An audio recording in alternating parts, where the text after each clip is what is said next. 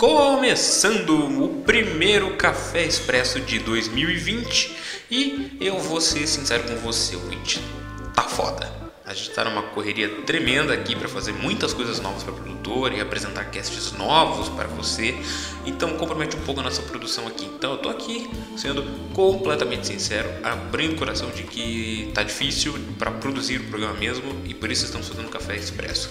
Mas hoje também teve muita notícia, muita coisa que vale a pena ser comentada. Por isso eu decidi também não focar em apenas uma, mas falar brevemente sobre todas elas. Bora lá então e solta essa vinheta aí e vamos ver o que está acontecendo com a política brasileira nesta ilustre quinta-feira, dia 13 de fevereiro de 2020.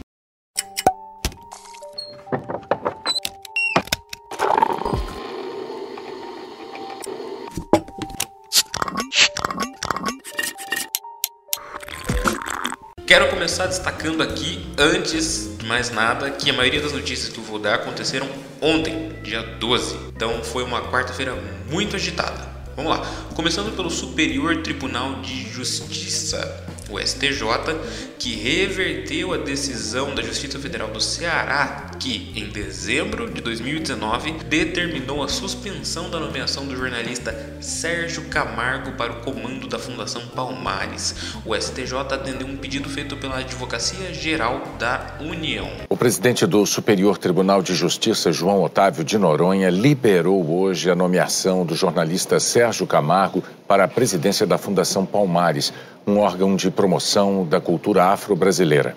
Camargo tinha sido exonerado em dezembro, depois que duas instâncias da Justiça Federal mandaram suspender a nomeação dele. Na decisão de hoje, o STJ atendeu o pedido da Advocacia Geral da União e considerou que o ato de nomeação é uma decisão individual do presidente da República e a suspensão gera lesão à ordem pública. A escolha de Sérgio Camargo para a Fundação Palmares gerou muitas críticas. Antes de assumir o cargo, ele defendeu a extinção do Dia da Consciência Negra e afirmou que a escravidão foi benéfica para os descendentes dos negros. Camargo foi conduzido à presidência do órgão por Roberto Alvim ex-titular da Secretaria Especial de Cultura, e em dezembro teve a nomeação suspensa pela Justiça do Ceará em razão das declarações que, entre outras coisas, relativizavam a escravidão. Mas, segundo interlocutores, a estadia de Camargo na Fundação Palmares pode ser temporária. Ao que parece, a futura secretária da Cultura, Regina Duarte, não tem planos de manter Camargo no cargo. E eu espero mais é que esteja exonerado mesmo. Cultura já sofreu duros golpes em 2019. A nomeação de Sérgio pelo ex-secretário que fez apologia ao nazismo, Roberto Alvim, foi mais um samba em cima da área. Nós ainda vamos fazer um programa mais detalhado sobre a questão da cultura e o que a gente deve esperar de Regina Duarte à frente da pasta, principalmente de que ela traga um pouco de paz ao governo. Mas por hora ficamos aqui em protesto por Sérgio voltar e esperando que ele não continue no cargo. Voltando agora para terça-feira, dia 11 de fevereiro, a Comissão Parlamentar Mista de Inquérito, que investiga o uso de fake news nas eleições de 2018, recebeu mais uma pessoa para prestar depoimentos no Congresso. Hans River do Nascimento é operador de redes sociais e trabalhou para uma empresa chamada Yakult em 2018, responsável por fazer disparos em massas com notícias falsas por WhatsApp. Ele foi até o Congresso para contar como funcionava a central com dezenas de pessoas que efetuavam esses disparos. Hans River foi uma das fontes utilizadas na reportagem reportagem feita por Patrícia Campos Melo, repórter da Folha de São Paulo, que denunciou o esquema de disparos em massa e, em dado momento da CPMI, Hans começou a atacar a jornalista dizendo explicitamente de que ela oferecera sexo em troca de informações. Ela queria sair comigo, eu não, não dei interesse para ela. E quando eu cheguei na Folha de São Paulo, quando ela escutou a negativa, o distrato que eu dei, deixei claro que eu não, não fazia parte do meu interesse, a pessoa querer um determinado tipo de matéria a troco de, de sexo, que não era a minha, a minha intenção, a minha intenção era ser ouvida a respeito do meu livro. As falas do Sr. River foram endossadas por Eduardo Bolsonaro, um dos filhos do presidente da República. É, durante a fala do Sr. Hans River, do Rio Nascimento, eu fiz algumas anotações. Você vê até onde vai o escrúpulo do ser humano, porque ela fez uma matéria falaciosa. A gente está vendo aqui hoje uma declaração cabal, cabal, de uma pessoa que foi convocada pelo Rui Falcão do PT para tentar comprovar que o Jair Bolsonaro fez disparos em massa de WhatsApp para ganhar campanha de 2018. Lembrando que o PT saqueou o Brasil, roubou. Vários aqui que botam o dedo na cara do senhor estão acusados na Lava Jato. E a moral não se paga, tá? Dormir tranquilo com a cabeça no travesseiro é o que a gente tem de melhor. Então não se preocupe, senhor Hans, em que pese eles quererem acuar o senhor aqui, isso aí é impagável. Eles vão sofrer ainda. Então, só para destacar esse ponto, eu fiquei aqui perplexo de ver, mas eu não duvido que a senhora Patrícia Campos Melo, jornalista da Folha, possa ter se insinuado sexualmente, como disse o senhor Hans, em troca de informações para tentar prejudicar a campanha do presidente Jair Bolsonaro. Porém, as reações foram as mais do que negativas. Hans River foi acusado de mentir na CPI. Tanto a Folha quanto Patrícia Campos Melo publicaram reportagens, vídeos e, e disponibilizaram prints de conversas onde desmentem as acusações feitas por River. Elas estarão todas na descrição deste episódio. Parlamentares também se manifestaram. O presidente da Câmara dos Deputados, Rodrigo Maia, disse em seu Twitter, aspas, dar falso testemunho numa comissão do Congresso é crime. Atacar a imprensa com acusações falsas de caráter sexual é baixaria com características de difamação. Falso testemunho, difamação e sexismo têm de ser punidos no rigor da lei. Fecha aspas. E por fim, mais de mil mulheres jornalistas assinaram um manifesto em defesa de Patrícia Campos Melo. Eu abro aspas para um trecho desse manifesto que diz o seguinte: É inaceitável que essas mentiras ganhem espaço em uma comissão parlamentar de inquérito que tem justamente como escopo investigar o uso das redes sociais e dos serviços de mensagens como WhatsApp para disseminar fake news. Nós, jornalistas e mulheres de diferentes veículos, repudiamos com veemência este ataque que não é só a Patrícia Campos Melo, mas a todas as mulheres e ao nosso direito de trabalhar e informar. Não vamos admitir que se tente calar vozes femininas, disseminando mentiras e propagando antigos e odiosos estigmas de cunho machista.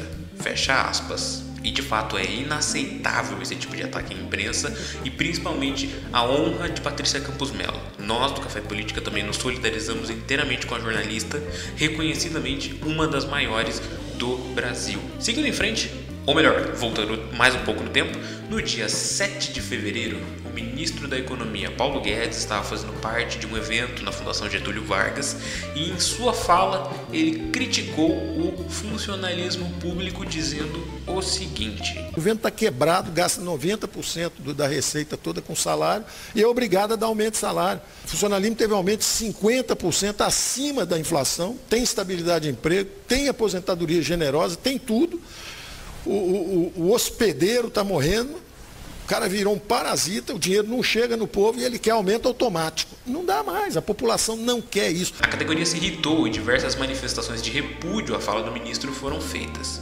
Posteriormente, ele pediu desculpas pelo episódio. Agora, o ministro mais uma vez resolveu abrir a boca para falar uma série de baboseiras. Em um evento, mais especificamente um seminário comentando a recente alta do dólar, Paulo Guedes disse o seguinte todo mundo indo para Disneyland, empregado doméstico para Disneyland, uma festa danada. Mas, peraí, peraí, peraí, vai passear ali em Foz do Iguaçu, vai passear ali no Nordeste, tá cheio de praia bonita, vai para Cachoeira do Tapimirim, vai, vai conhecer onde Roberto Carlos nasceu, vai passear o Brasil, vai conhecer o Brasil. Entendeu? Tá cheio de coisa bonita para ver. A fala a la personagem interpretado por Miguel Falabella no seriado Toma Lá da Cá, exibido pela Rede Globo, pegou extremamente mal e foi duramente criticado por empregadas domésticas, mas principalmente por seus filhos. Eu, como filho de empregada doméstica, e estou aqui tendo privilégio de estar diante deste microfone tendo voz, é, eu quero dizer que é extremamente lamentável a fala do ministro. Minha mãe, que fez diversas faxinas na maior parte de sua vida, não concluiu os estudos de primeira, fez, fez supletivos e a, a duras penas conseguiu se formar, cobrava 50 reais, às vezes 100 dependendo do tamanho da casa, para fazer uma faxina. E é impressionante como o ministro da Economia não tenha a menor noção de como essa realidade afeta as pessoas. Se ele acha que alguém que cobra 50 reais para fazer uma faxina consegue ir para Disneylândia mesmo com um dólar a R$ 1,80, ele está completamente viajando na maionese. Tá? Sinto muito dizer isso, ele está 100% equivocado, e sem contar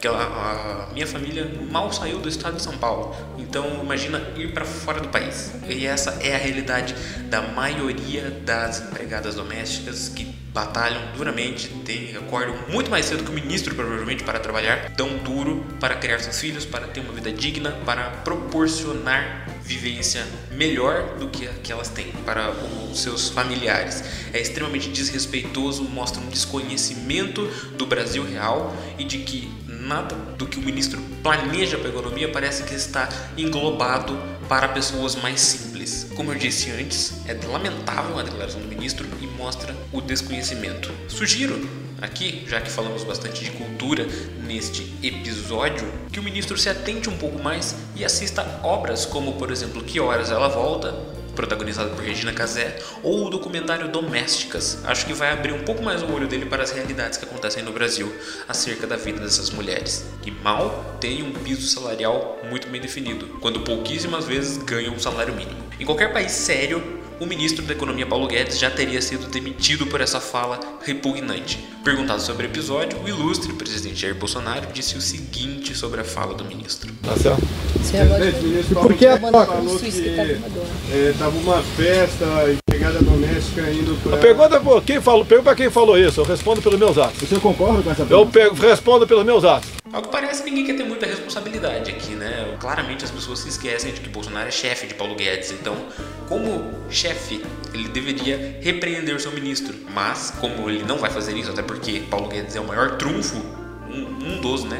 Equiparado ali com Sérgio Moro, ele não vai demitir o ministro, né? Mas deveria repudiar igualmente a fala. E por fim, depois de tanta notícia ruim, Correu ontem, nos bastidores de Brasília, que o presidente Bolsonaro havia feito um convite para o general Walter Souza Braga Neto para chefiar o Ministério da Casa Civil. Braga Neto foi o responsável pela intervenção federal no Rio de Janeiro durante o governo do ex-presidente Michel Temer em 2018. Segundo na hierarquia do comando do Exército, o general tem perfil mais técnico do que o atual titular Onyx Lorenzoni. Um dos grupos mais importantes no começo do novo governo, a ala militar acabou perdendo força ao longo de 2019 para a chamada ala ideológica, que são pessoas ligadas de alguma maneira a Olavo de Carvalho. O convite ainda não foi confirmado, pois o presidente costuma adiar esse tipo de decisão para não dar o braço a torcer aos rumores da imprensa.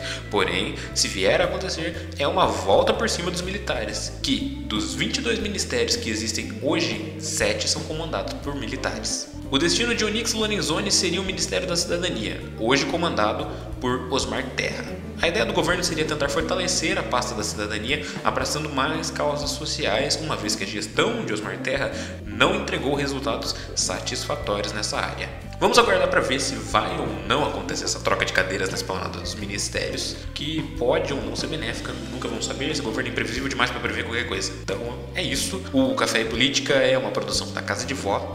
Você pode nos encontrar nos aplicativos Spotify, Apple Podcasts, Google Podcasts ou qualquer aplicativo de podcasts. E não se esqueça de nos seguir nas redes sociais no arroba Casa de Vó Podcast. É isso, muito obrigado pela sua audiência e até mais.